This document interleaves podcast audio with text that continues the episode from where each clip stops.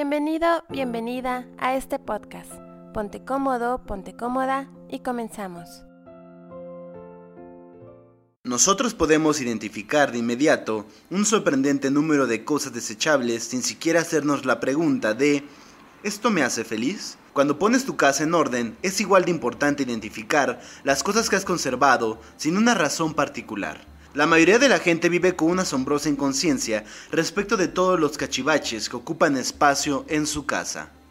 Regalos. Un plato que recibiste como regalo de bodas aún guardado en su caja encima de la vitrina.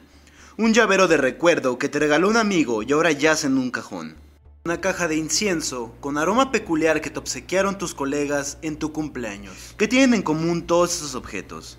Fueron regalos, Alguien importante para ti usó un tiempo precioso para elegirlos y comprártelos. Son una expresión de amor y consideración. No puedes tirarlos sin más, ¿o sí? Pero consideremos esto con más cuidado. La mayoría de estos regalos permanecen cerrados o solo se han usado una vez. Acéptalo, simplemente no son de tu agrado. El verdadero propósito de un regalo es ser recibido. Los presentes no son cosas, sino medios para transmitir los sentimientos de alguien. Cuando se les considera desde esta perspectiva, no debes sentirte culpable de tirar un regalo. Solo agradece la alegría que te dio cuando lo recibiste. Claro que sería ideal usarlo con alegría.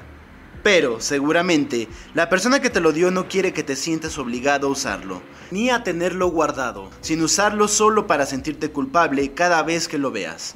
Cuando lo desechas, también lo haces por cariño a quien te lo dio. Cajas de teléfonos celulares. Las cajas son increíblemente voluminosas. Desecha la caja de tu teléfono tan pronto lo desempaques. No necesitas el manual ni el CD que viene con él. Con el uso llegarás a conocer las aplicaciones que necesitas. Todos mis clientes han desechado este tipo de cosas y a ninguno ha molestado su ausencia. Si tuvieras algún problema, siempre te podrán ayudar en la tienda donde lo compraste. Es mucho más rápido pedir la respuesta a un profesional que batallar con el manual. Cables no identificados. Si ves un cable y te preguntas para qué rayo sirve, es muy probable que nunca vuelvas a usarlos. Los cables misteriosos siempre serán eso, un misterio. ¿Te preocupa llegar a necesitarlos si algo se descompone? Olvídalo. He visto innumerables hogares con duplicados del mismo tipo de cables, pero una maraña de cables solo dificulta encontrar el correcto. Al final, es más rápido comprar uno nuevo. Guarda solo los cables que identifiques con claridad y deshazte del resto. Es probable que tu colección incluya varios que pertenecen a máquinas que tiraste hace ya mucho tiempo. Botones sueltos. Nunca usarás los botones sueltos. En la mayoría de los casos, cuando se cae un botón, es una señal de que una camisa o blusa en particular se usó y apreció lo suficiente y ha llegado al final de su vida. Para los abrigos y sacos que quieres conservar durante mucho tiempo, te recomiendo coserles en el forro botones de repuesto tan pronto como los compres. Para ropa más vieja, si pierdes un botón y de veras quieres reemplazarlo, podrás conseguir el que necesitas en las mercerías grandes. Con base en mi trabajo en el área, he llegado a la conclusión de que, cuando se cae un botón, la gente no suele molestarse en coser otro, aun cuando conserve los repuestos. En cambio, siguen usando la prenda sin un botón o la dejan olvidada en algún rincón de su guardarropa. Si de todos modos no usarás los botones de repuesto, no importa que los tires. Cajas de aparatos electrodomésticos. Algunas personas guardan las cajas de los aparatos electrodomésticos porque creen que así podrán pedir más dinero por el aparato si llegan a venderlo. Sin embargo, es una pérdida de tiempo. Si piensas en la renta que pagas, convertir tu espacio en un almacén de cajas vacías te cuesta más de lo que podrías ganar vendiendo un electrodoméstico en su caja. Tampoco necesitas guardarla para transportarlo. Te preocuparás por hallar las cajas adecuadas cuando llegue el momento. Es una pena dejar que una aburrida caja ocupe espacio en tu casa solo porque podrías llegar a necesitarla algún día. Televisores y radios descompuestos. A menudo me topo con televisores y radios descompuestos en las casas de mis clientes. Obviamente, no hay necesidad de conservarlos. Si también tú tienes aparatos averiados, ve esto como una oportunidad de contactar a tu reciclador local y deshacerte de ellos. La cama para el invitado que nunca viene colchón o cama plegable, edredón, almohada, cobija, sábanas, un juego completo de ropa de cama ocupa mucho espacio. Este es otro objeto común que se elimina durante mis lecciones, E insisto, mis clientes rara vez lo extrañan. Aunque vale la pena tener una cama adicional si tienes huéspedes regulares y espacios para ellos. Se vuelve innecesaria si solo tienes visitantes de una noche, una o dos veces al año. Si de veras necesitas una cama, puedes rentarla, una alternativa que recomiendo mucho. Las camas guardadas indefinidamente en el armario suelen tener un olor a moho tan fuerte que no querrías que tus invitados la usaran. Huele por ti mismo y verás. Muestras de cosméticos para los viajes. ¿Tienes muestras de cosméticos durante un año o más sin usarse? Mucha gente los conserva para usarlos en viajes, pero luego nunca se los lleva. Por eso, contacté a varios fabricantes para preguntarles sobre la vida útil de estos productos. Las respuestas variaron.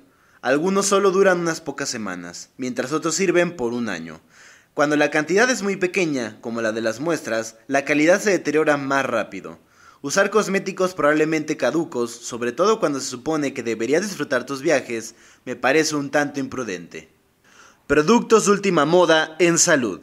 Cinturones para adelgazar, botellas de vidrio para aceites de aromaterapia, exprimidores especiales, máquina para adelgazar que simula el movimiento de cabalgar.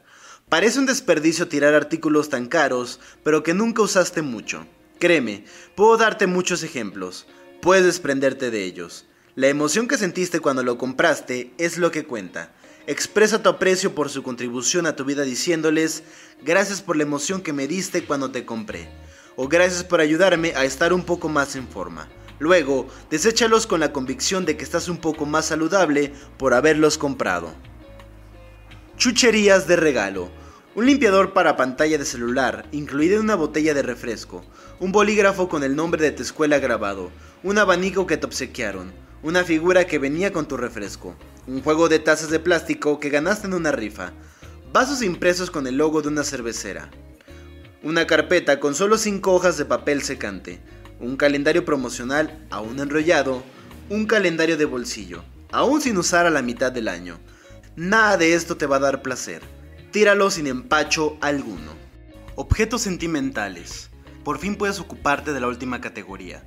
Objetos con valor sentimental. Deja estas cosas para el último porque son las más difíciles de desechar. Como la palabra lo implica, un objeto es el recordatorio de un momento en que nos dio alegría. La sola idea de tirarlo siempre nos genera el temor de perder esos preciosos recuerdos junto a él. Pero no te preocupes, los recuerdos auténticamente preciosos nunca se desvanecerán aun cuando deseche los objetos con que los asocias. Si piensas en tu futuro, ¿crees que vale la pena conservar souvenirs de cosas que olvidarías si no los conservas? Nosotros vivimos en el presente. No importa cuán maravillosas hayan sido las cosas, no podemos vivir en el pasado. La alegría y la emoción que sentimos aquí y ahora es más importante. Así que, una vez más, la manera de decidir qué conservar es tomar cada objeto y preguntarte, ¿esto me hace feliz?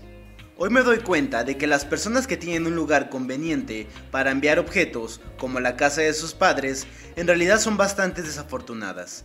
Aunque la casa sea grande y con cuartos de sobra, no se trata de una cuarta dimensión siempre en expansión. La gente nunca recoge las cajas que envía. A casa, una vez enviadas, nunca serán abiertas. Al tomar cada objeto sentimental y decidir qué descartar, tú procesas tu pasado si solo metes esas cosas en un cajón o una caja de cartón, antes de que siquiera lo notes, tu pasado se convertirá en un peso que te retiene y te impide vivir en el aquí y el ahora. Poner tus cosas en orden también significa poner tu pasado en orden. Es como reajustar tu vida y saldar tus cuentas para dar tu siguiente paso hacia adelante. Cuando ya has experimentado la libertad que te da una vida, sin una cantidad excesiva de objetos, no querrás retroceder y dejarás de acumular cosas de manera natural. Si aún no sabes cómo comenzar, hazlo de poco a poco. Gracias por acompañarnos. Te invitamos a que te suscribas al canal de YouTube Minimalismo Simple y seas parte de esta maravillosa comunidad.